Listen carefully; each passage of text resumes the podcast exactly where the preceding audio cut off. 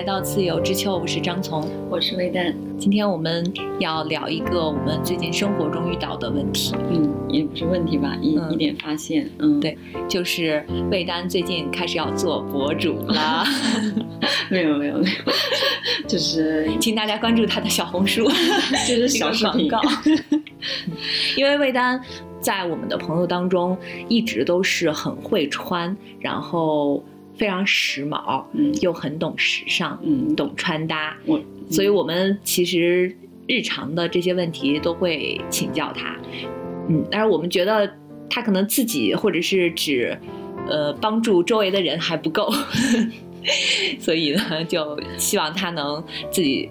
能拍一些视频来，让更多的人看到。我是怎么好意思频频点头的？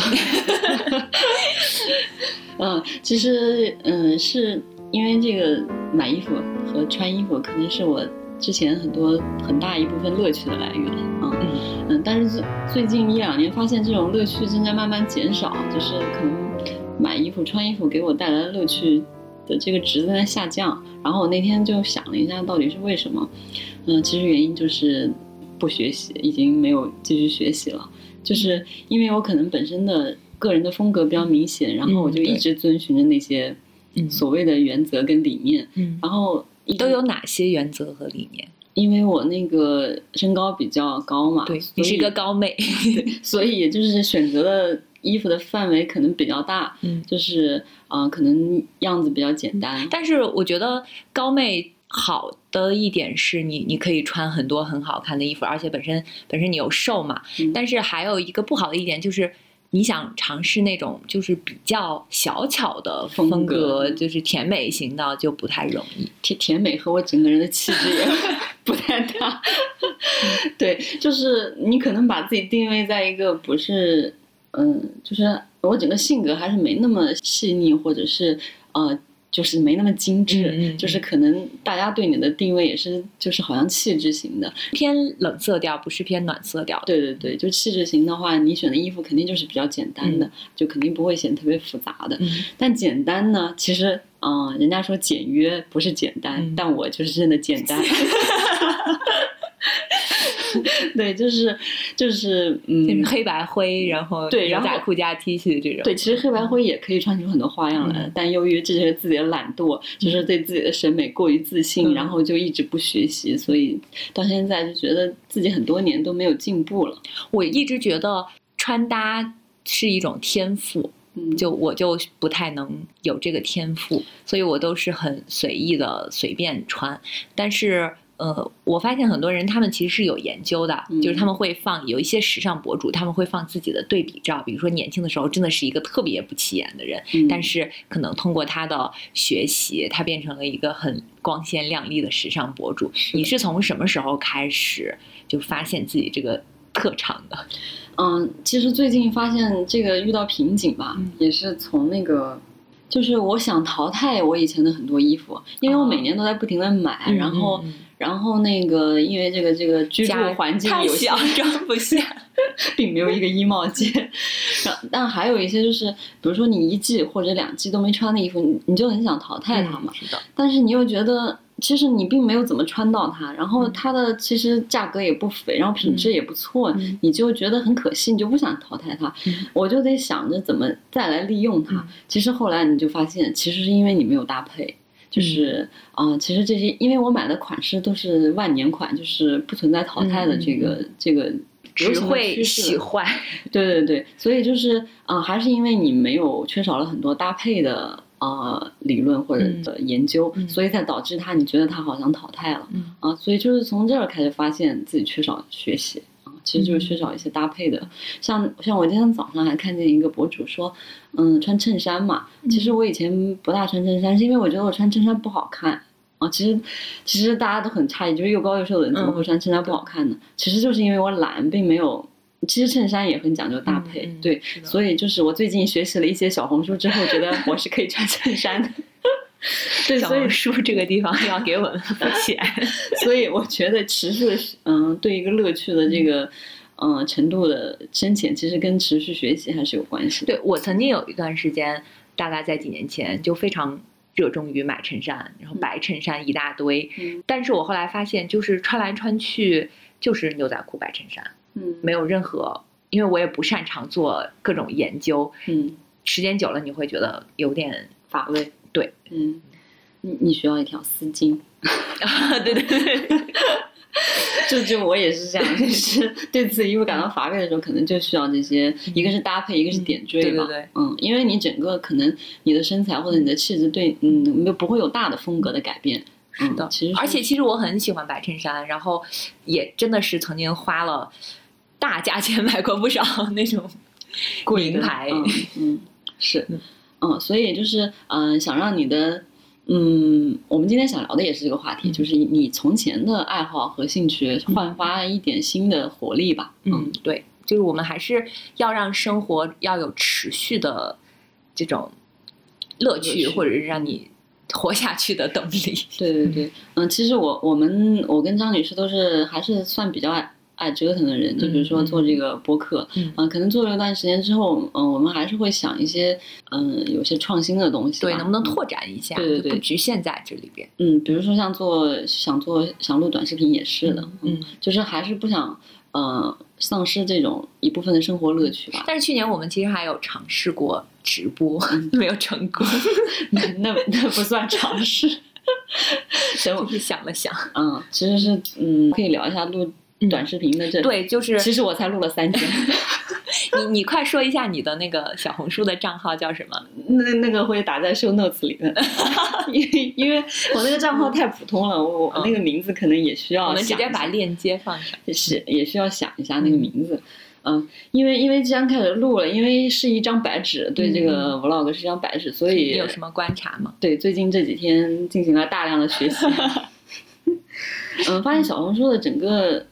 品质还是不错的，就嗯 vlog 的品质不错的。嗯，我以前对小红书还是有些偏见的。vlog 小红书其实很多，嗯、包括整个设计风格或者 UI 什么的，就做的很像 ins。嗯嗯，然后里面的博主那个质量，我觉得出奇的高。对，非常高，嗯，对对对，即使是高到吓人。对，就就穿搭这个领域来说，嗯即使是我这种以前盲目自信的，对自己的这个审美 盲目自信的人，都觉得，嗯，这个他们录的穿搭视频质量都挺高的。嗯啊，无论是那种我们刚刚讨论的，是那种面向大众的，嗯就是做一些很基础的穿搭的那个知识的讲解的这种，嗯还是那种偏向呃面向那种偏呃高端。所谓高端，嗯就是对自己的风格和这个气质比较有好的认知的，或者有自己风格的人的这种，嗯呃，这这两种类型的这个嗯博主的视频质量都很高，我觉得。嗯，是的，甚至我从那种面向大众的里面也能学到很多我以前真的不知道的那个风格。嗯、我录这个视频之后，我有同事给我反馈说，嗯，他说你不能每天就是说一下你穿了什么，你要说、嗯你要告诉大家为什么要为什么要？我后来我我他这么一问，我就陷入了沉思。我说，然后我陷入了暴躁。然后我也我说我也没有想过我为什么要这么穿。对我说他给钱了吗？我就要告诉你。对，这只是我我们我们原来可能都不是分享欲那么强烈的人，嗯就是尤其是我我我本身特别不是特别喜欢安利嗯啊，但是可能自己的认知跟别人对你的认知还不太一样。嗯，然后我的同我的那位同事就跟我说，他说你安利的东西我都买了呀。就是道理都明白，却过不好这一生。然后我说，嗯，我可能对自己的认知有偏差，就是，嗯、可能我说你，因为你跟我是比较信任的人，嗯我对你，我跟你说的比较简单，嗯我我就跟你说这个好，你买，然后就导致。对嗯，然后就导致我跟大众这种案例肯定是完全不一样的，嗯可能要告诉大家我为什么要买、嗯啊，然后你为什么要买，对，可能就嗯，这就是呃，让你又回头来思考，嗯，自己的一些啊、原先没有意识的东西，嗯。嗯所以这个 视频创作可能是需要一个经过一个大量的学习，嗯跟你反过来思考的过程。而且我觉得，就是你要在这个过程中收集到一些反馈，嗯，然后你要看看别人是希望你怎么样，或者是他想要得到一些什么，然后你再去做调整。嗯嗯，我我这个人就是还挺适合做那个博主网民的网，就是我我对反馈还是比较平静的，就是嗯好的坏的都还可以。但好的我肯定很开心嘛，但坏的我肯定会，嗯，对坏的我可能稍微会理性一些，就是说嗯他可能为什么会这么说嗯之类的，或者是他说的，嗯，我是不是我要改？对对对，不一定都要。我可能会做一个理性选择嗯或者理性思考，对，就是就其实还好。然后我前几天给魏丹分享过一个，有一个人写的他对小红书的观察，就发现嗯。那些人生赢家在小红书都是 都是怎么样的，然后就发现二十岁你需要有很多名车，然后三十岁需要有买了很多房子，然后装修的特别网红，嗯。到了可能这个这个。里边可能都没有什么四十岁以上的人，嗯。然后发现为什么小红书里这么多人生赢家，就是嗯。感觉非常奢侈。啊，但其实我真正自己去看了，其实并不是这样。我还没有看到这个，你看，我发给你那个三十八家的博主，就是我自己刷出来的。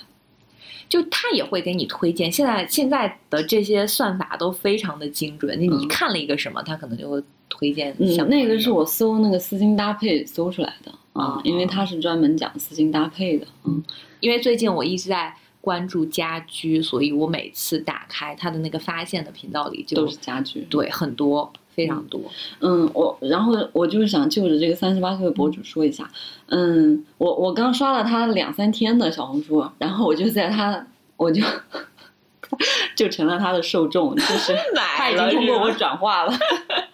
转化率非常的高，因为他是一个淘宝店主嘛。但是他，嗯，我看了，我一直刷到他第一条小红书，其实是去年这个时候，大概也哦他也只做了一年而已，嗯他现在就十几万粉丝了。嗯但我相信他的粉丝转化率应该是很高的。他的淘宝店已经是那个皇冠了啊，哦，就普通皇冠，还没有金冠，就一个皇冠。但我觉得他可能不是这嗯一年积累起来，他可能之前是一直做这个事情的，只不过找到了小红书这个嗯这样一个窗口。嗯嗯，他嗯你通过他的嗯表达，嗯。跟我那种臆想中的博主完全不一样，因为我臆想中的博主就是画的特李别。佳琦这种。嗯，也不是，就是那种嗯网红脸，啊画的特别浓的嗯。妆，然后呃喋喋不休的说，话特别多。他是一个完全的反面的人，哦他就是一个素颜。看起来就像三十几岁的、嗯呃女生，可能化着一点淡妆吧，但看着非常干净清爽，也很精神，然后瘦瘦的，但是呃话特别少，就是。少到那个感觉跟我差不多的程度，就是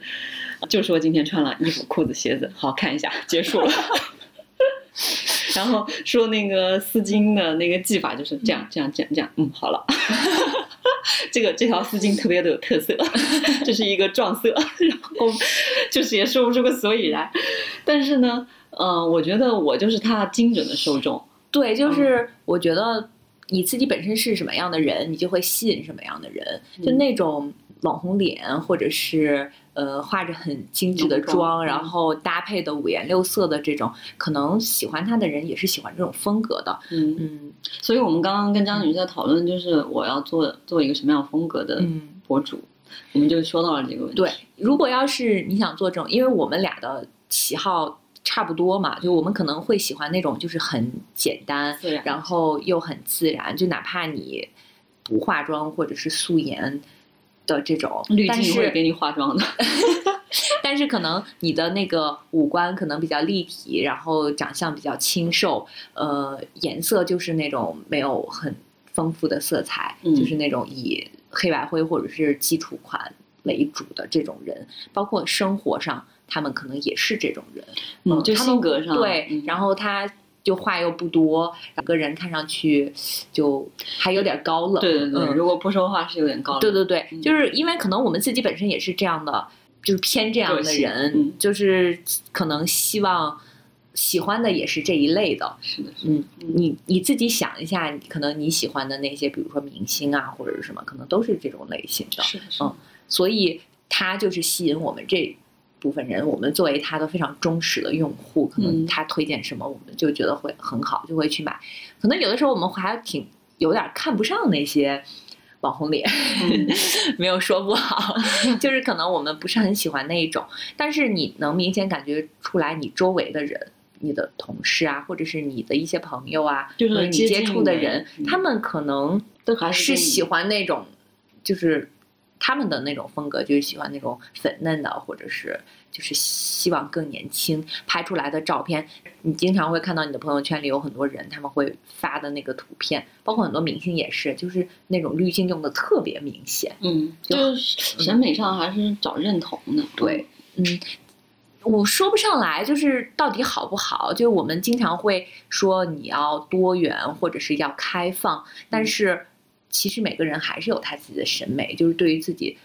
不是很喜欢的，他就是会有一些本能的拒绝或者排斥。嗯，但是我是这么想，就是刚刚不是讨论要要做哪种类型的嘛？嗯，但其实嗯，我虽然是那种简单自然话少的博主的受众，嗯精准受众，嗯但其实我也想看一下那个。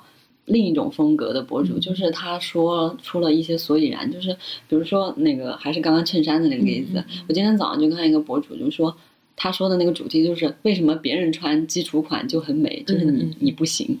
是因为别人瘦 然后我就刚看这个话题，我就会脑子就会想一下，如果是这个话题，我会怎么说？嗯。啊，我我想了一下，一个是，嗯，就是你的体态要好，嗯对就是嗯，这个基础款就很挑战你的对，身已经材跟体态。不是那个衣服本身了。啊嗯，因为我想到这个点，是因为跟我自身有关系。嗯就是我小时候，就是十几岁的时候，其实我穿圆领 T 恤很不好看。我我不知道为什么，那时候其实十几岁的时候，跟身材嗯，可能略微比现在矮一点，嗯然后体重其实也差不多。嗯，穿那时候我穿一个夏天穿一个圆领 T 恤就觉得特别傻，所以我十几岁到二十，甚至到大学毕业的时候都不穿圆领 T 恤的。还有一个就是，我觉得可能是成人之后，这个这个整个气质跟体态也发生了一些变化，嗯、这个是原因之一。但是你一看那个博主，他就说到了，嗯，搭配的问题，哦嗯，，像这个可能就不是我特别擅长的，嗯，因为我不用搭配，就觉得自己很美。就是还还可以，嗯对，至至少是那个中等你不用谦虚，你就是很美。大部分人那个水平 以上的。嗯然后就是，嗯，当他一说那个说到白衬衫应该怎么搭配，我就意识到，哦，其实这部分我也不是强项，其实也需要学习。嗯就是，嗯，所以就在思考自己这个内容到底要往哪个方向做的问题。我对于白衬衫，就是我自己有很明显的感觉，就是当时我穿白衬衫那一阵儿比较频繁的时候，为什么呢？就是有的穿上去就显得这个人就很很好看，嗯但是有的为什么就是它也很名贵啊？这个嗯材料也很好，嗯但是为什么你穿上去就显得上半身特别胖，嗯看上去特别胖？嗯，会有这种困惑，嗯但是我是一个不是很爱深入研究的人，就随他去。我觉得有时候就是稍微穿变一下搭配，嗯，嗯，对，嗯，像我们以而且就是前穿白衬衫，就真的是马就穿一个白衬衫，对，就而且就是在你选择的过程中，其实是它稍微那个号大一点、小一点，就你还是你，你的胖瘦是固定的，对就你在选不同的材质，大一号、小一号的时候是很有讲究的。嗯，是的，可能就得想好你你你这个衬衫是配里面配什么嗯 T 嗯恤，嗯下面配什么裤子跟鞋子。不然真的很容易就穿着像房地产销售员。我觉得我之前穿那个白衬衫，穿衬衫不好看的原因，就是因为我里面没没有穿啊 T 恤。嗯。嗯，是的，嗯，像我看的那个博主，就是他他说了，他这个白 T 恤是一年四季都在穿的，嗯。他确实是这样，他一年四季的那个那个啊视频里面都是有不同各种各样的啊、穿搭，嗯。我觉得真的是一件 T 恤拯救了很多衣服。而且像白衬衫，因为它设计很简单嘛，就是领子，就你可以变花样的地方没有多少，袖口啊，或者是这个口袋啊。嗯。然后我记得好像之前看过一个新闻，就是当时《釜山行》，嗯《釜山行》嗯特别火的时候，嗯，孔刘他在里边的那个形象，嗯。就是说是服装设计师特意把他的衬衫，因为他是一个型男，嗯就是。他的衣服架子，他穿什么都很好看，但是他演的那个角色呢，又是一个呃嗯。就唯利是图的一个父亲的这样一个形象，嗯就是一个普通人，嗯所以不能把他搞成那种男模，嗯所以他就把他的衬衣的领子设计的特别大又很长，就显得这个人其实没有那么精神，他会让这个人整个看上去不要那么像男模。嗯，就是还是根据这个衣服，还是跟人物性格有关系。对，就嗯是他们有一些咱们平时不太注意的，就是在服装设计上面的一些很小的改动，可能你穿上去就好看不好看就能体现出来。嗯，但他不说，我觉得他还是男模。这有什么办法？是的，但是我们普通人不是嘛，所以就要花点心思。就是那个原先。原先以一种过于自信的这种感觉，嗯，最近受到了冲击。不过也是因为，嗯，你从这个事情当中得不到太多乐趣了，你才会回头来反思。而且因为原来买衣服、穿衣服是我很大的一个乐趣，嗯，因为可能自我认知就觉得这个是你自己的一个优势，你肯定穿上觉得很开心嘛，啊，但现在后来觉得找为什么突然之间找不到这个，嗯，乐趣的感觉了，嗯嗯。但是我最近发现，因为我那天突然。看到我有一个同事，他的办公桌上有一个那个灯，就是圆圆圈的那个，就现在大家都在直播呀，或者是拍视频啊用的那个圆圆圆的那个灯。哎，我说，然后我说，哎，这个同事他是在当网红吗？搞做直播嘛？好像就是同事就说他是有自己的账号的。然后我就发现身边就是最近这一两年，大家好像都开始嗯。就是做什么直播呀，或者是拍视频啊，或者是，反正都有自在各个平台都有自己的一些账号，他们在努力的经营这些是的，感觉我们都是始终是慢慢慢半拍的人。对，我们必须得等等红利过去了才开始。永远，就那股票永远买在最高点。我觉得这个需要反思一下，因为我觉得确实对原来对这个事情确实是有成见的。但是我。我其实小红书玩的还挺早的，然后我发现我我发的时候就一八年可能我就在发了，但是我也没有这种就是想要，对对对对对，就我发现好像为什么最近大家都要说说你起个大早赶个晚，我就不说了，我本身就是因为有一些成见导致的这个，有些偏见还是不够开放，对。小红书都是你这最近发给我，我才开始看的。我说一看，真觉得啊，跟原来的这个偏见真的完全不一样。嗯，那我觉得就是我其实没有想博主，所以就随便发一发。是这样的，其实我们都是这样的。我还记得当时跟那个大太太好像做那个普鲁斯特问卷吧，嗯，然后就说你希望以什么方式成名嘛？啊，然后其实我们这种人吧。我们都不说，我们希望以女演员的方式成名，就是我们希望以与女导演、女作家的身份成名，就是希望莫名其妙的很厉害，让对大家有一点神秘感。对对对，就是你感觉你不太努力就成功的 那种感觉出现，就没有人能随随便便成，就想以这种嗯很厉害但又不怎么显山露水的方式。这可能跟我们以前的这种嗯八零后这种教育也有关系，就是你不。不是不不希望你很张扬，对对对，嗯，其实跟这个教育是很有关系的，嗯，所以就是不希望太外放，不希望太张扬的，就嗯，对，就就是我有。一个我有一个小红书的账号，我也不会告诉所有的人，嗯，都。来关注什么的，嗯，是的，是的，嗯，但其实这种观念在这个时代，其实我觉得应该摒弃。但是还是有，比如说你像那个你你关注的那个丝巾的博主，他就是话少啊，他也没有那么，哦对，但话少这个东西可能没，因为性格嘛，可能没那么改变，但有些观念我觉得是可以变的，嗯，是可以转变的。就是为什么现在大家都在做博主，好像最近几年人人都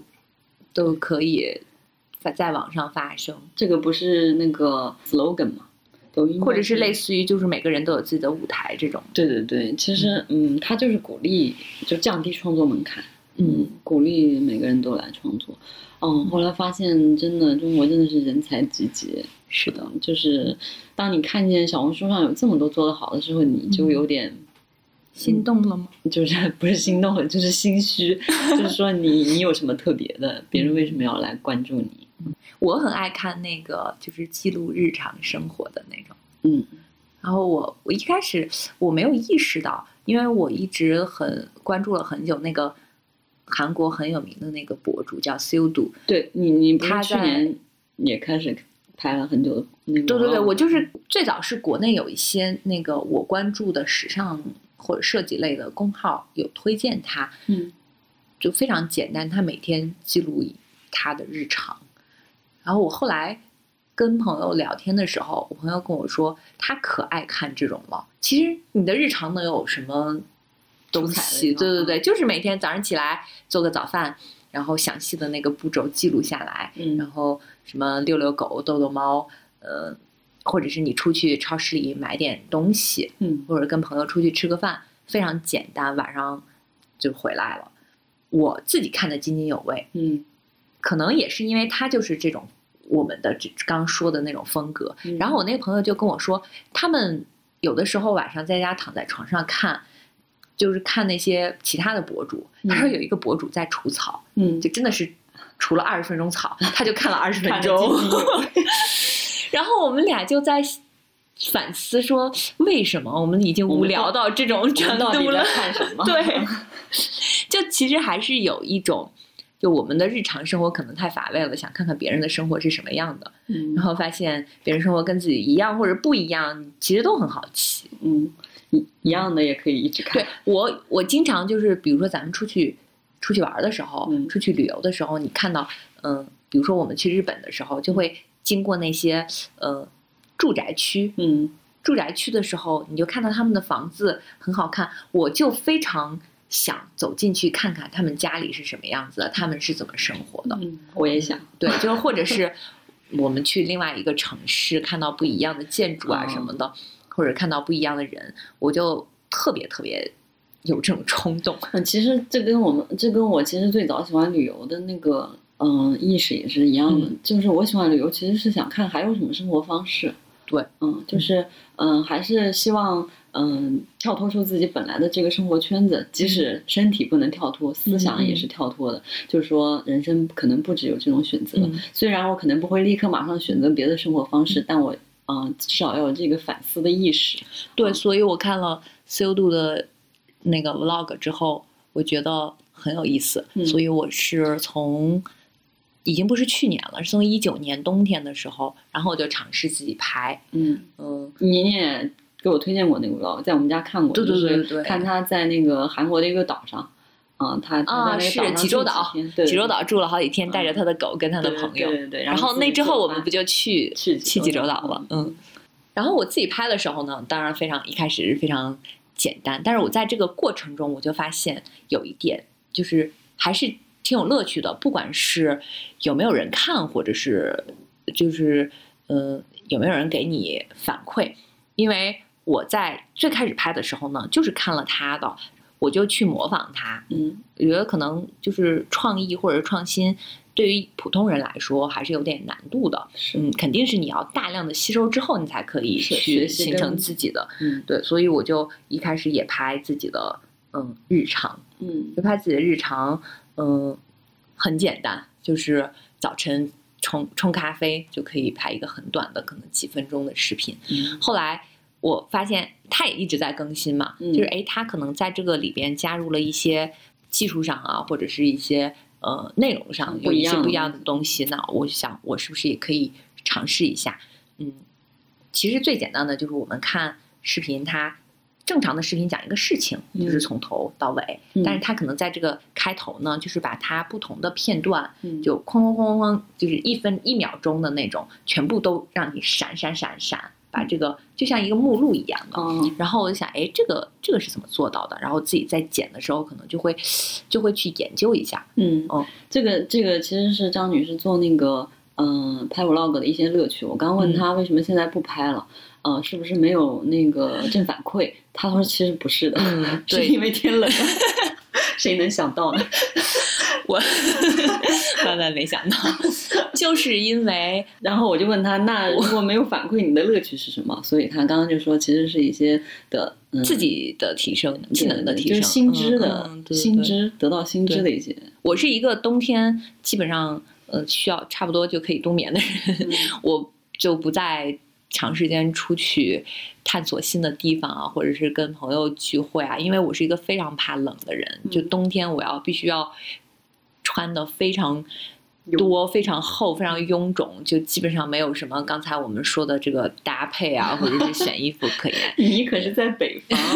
你要是 温暖如春的室内，但是你就是北京这个城市，我们不得不说，北京这个城市它有一些就是公共设施并不太便利的，比如说你从家出门要走一公里才能走到那个温暖如春的地铁里，而且我们的地铁也并不是温暖如春的，嗯就是它建设的年 年代不一样，它里边的也不太一样。嗯，而且像最近有的冷的要死，有的热的要死。对，因为疫情，它就不能，开空调，嗯，就是它要通风，对，然后在狂吹风。对对对，就地铁里又很冷，然后像我这样一个这样子的人，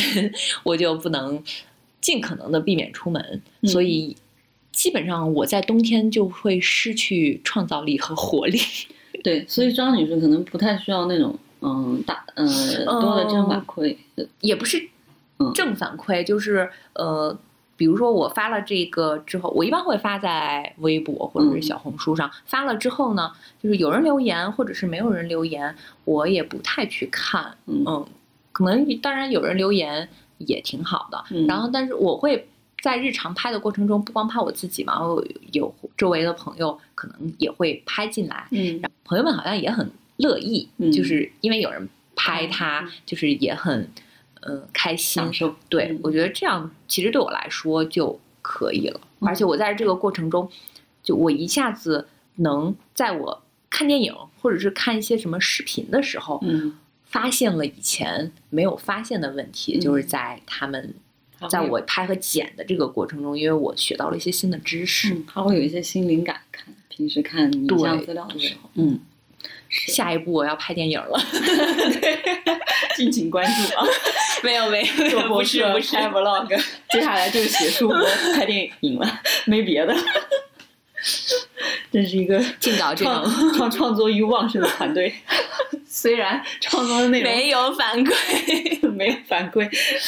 自得其乐。嗯，但但是我其实还是挺需要那个反馈的，因为我原来嗯，因为我们注册那个微博也很早嘛，嗯嗯，其实我也认证了一段时间，就是加微两段时间，那时候我还是刚在商务做编辑的时候，嗯，后来我离开了，我就把那个 V 去掉了，然后我就可能没什么那个思想包袱了，就就很少发，也很少转了，嗯，就是因为转了之后，可能嗯粉丝啊或者评论也也不太多，嗯嗯，那那个粉丝基本上都是靠加微的那段时间涨起来的。然后，嗯，就是没有反馈的话，我可能慢渐渐的就失去一些乐趣了。嗯嗯，就像你可能穿好看的衣服出去，你本身是说你为这个悦己者容你是为自己穿的。嗯我们我们那个我们这个叫什么？嗯，独立女性嗯。就是不是取悦别人的，嗯。就是，但是呢，别人说你好看的时候，你肯定很肯定开开心嗯对，是的，你你为自己穿的时候，肯定也是，嗯、希望不只是，比如说别人不好看，别人说不好看的时候，你可能没那么反应没那么大，嗯但是别人说你好看的时候，你肯定是特别开心的，嗯，所以就是我还是比较介意这个反馈的，就是现在普通人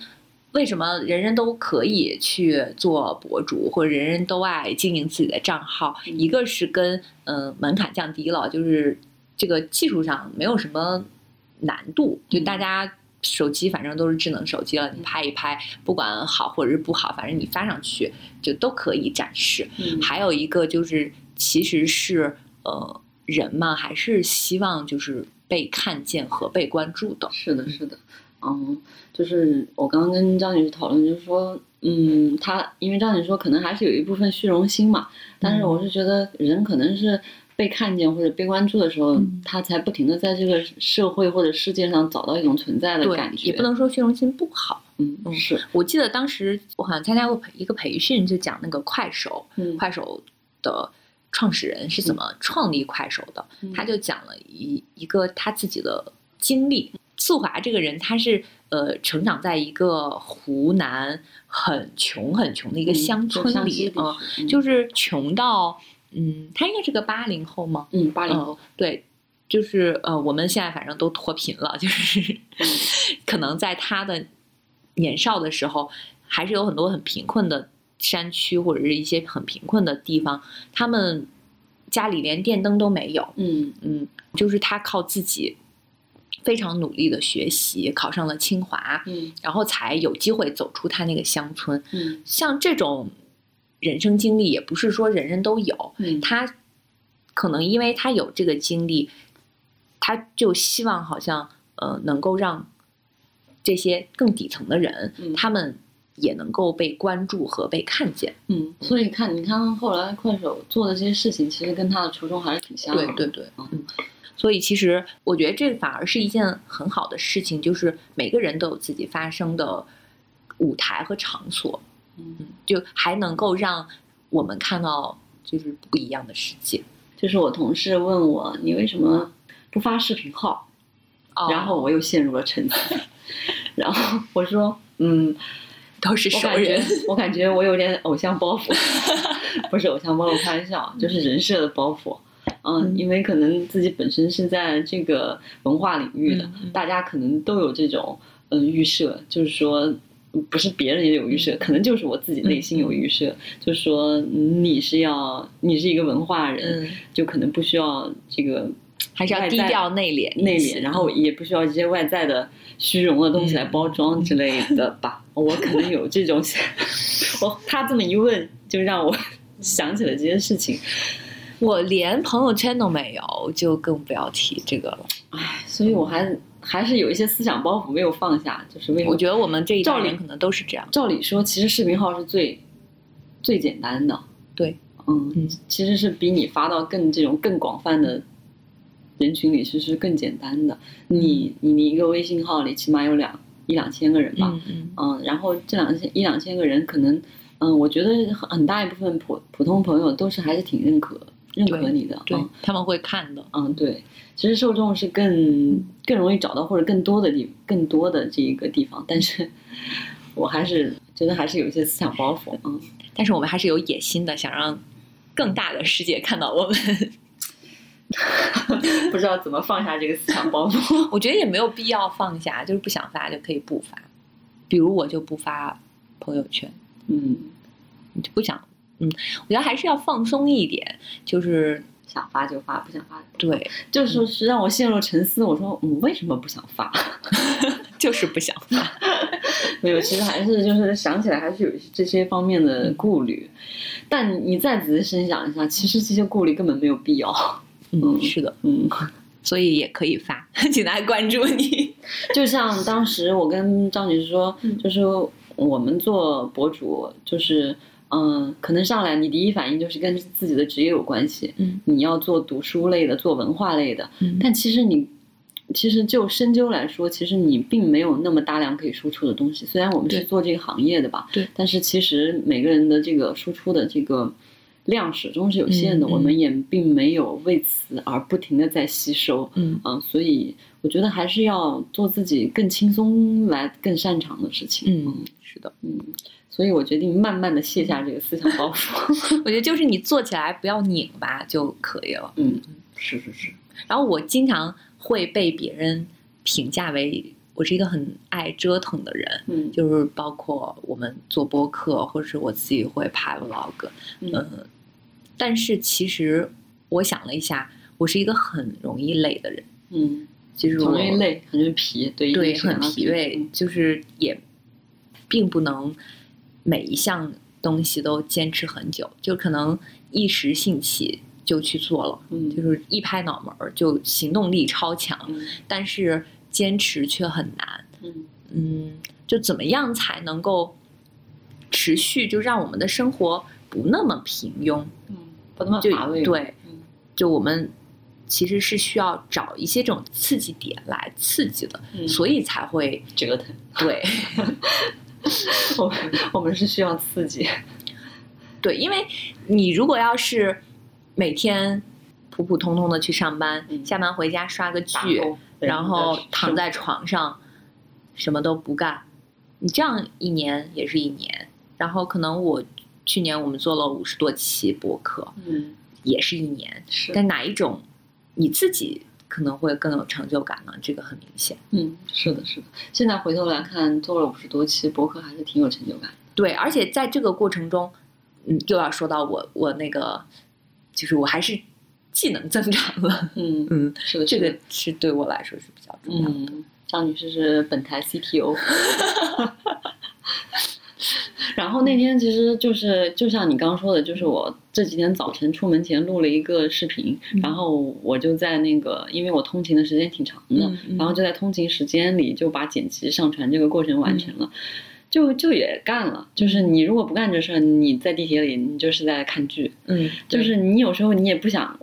并不想看书，因为嗯。工作真的挺累的。是的，嗯，就是有时候通勤的时间就希望放松一下，嗯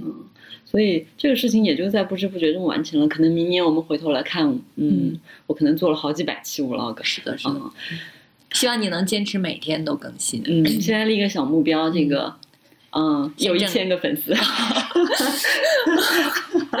我昨天不是跟你说了？是的，对对对，一个小目标是一千个粉丝。对，回头把这个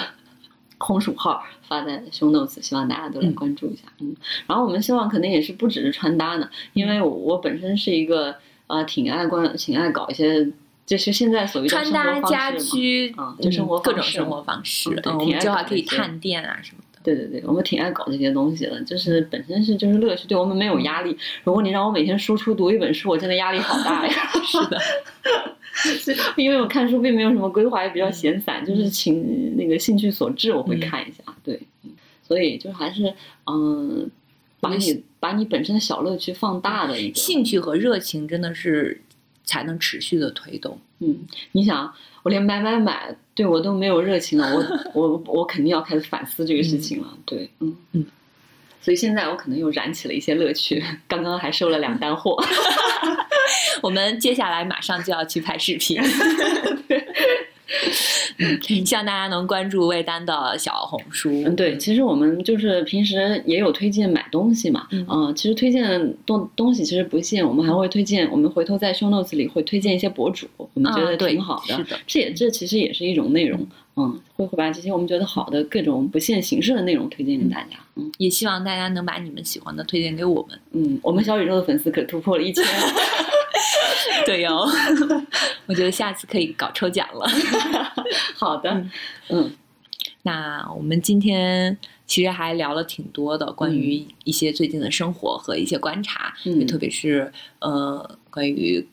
个人的一些体验吧。嗯，然后我昨天听不合时宜，然后他们请那个飞猪来聊了一期 Clubhouse，、嗯然后他就回顾了他其实二零零五年就开始做播客的经历。他当时还是一个商业记者，啊他们做的很正经，就是真的要写稿的那种广播。嗯然后他就说，那个没想到播客现在变成了一个就是即使朋友间聊天也可以做的一个节目。后来我就想到我们。的播客，其实我们的播客真的确实挺像朋友间的聊天的，因为我们当时做的初衷就是想记录朋友间的聊天，嗯，因为有些聊天的东西很快就有些火花或者有价值的东西很快就过去了，然后你自己也忘记了嗯，就就就其实把这个记录下来还是有一些价值的，嗯，其实这个其实就是做的初衷，当然这些内容，嗯，不知道会对。大家或者听众有没有价值啊？当然，我们可能还是想把它做得更有价值，嗯不仅限于跟朋友间的聊天、啊。就当时去年立的 flag 也是希望二零二一能把这个内容做得更有价值一些。嗯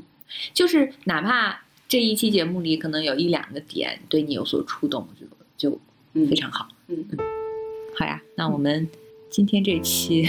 朋友间的聊天就到这里了。嗯，还有一些就是我们今天拿了一个点来说这个生活的兴趣和乐趣、热情所在嘛。其实我们是爱好非常广泛，但就是那个深度不够的人，就是 就是兴趣爱好特别多，一大堆，对对对，什么都感兴趣。今天只只拿了一个点，这也是我们的特点，其实也是缺点。泛泛而谈。对对对，其实也是这是特点吧，嗯所以呃，今天选了一个点来说这个问题。其实我们以后还会说我们别的各种五花八门的那个呃乐趣，嗯，所以可以聊一聊我们怎么去健身的，对对对，运动也是我们一个很大的乐趣。可以聊一聊怎么教大家弹钢琴。对音乐上的乐趣，嗯，那今天就先这样，好呀，嗯，拜拜。拜拜。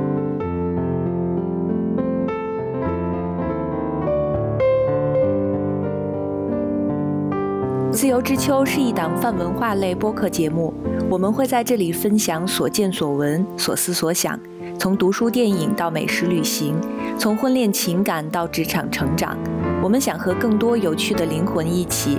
以微观生活记录时代流动。我们希望这里可以成为一部自由而真实的私人生活史。欢迎关注。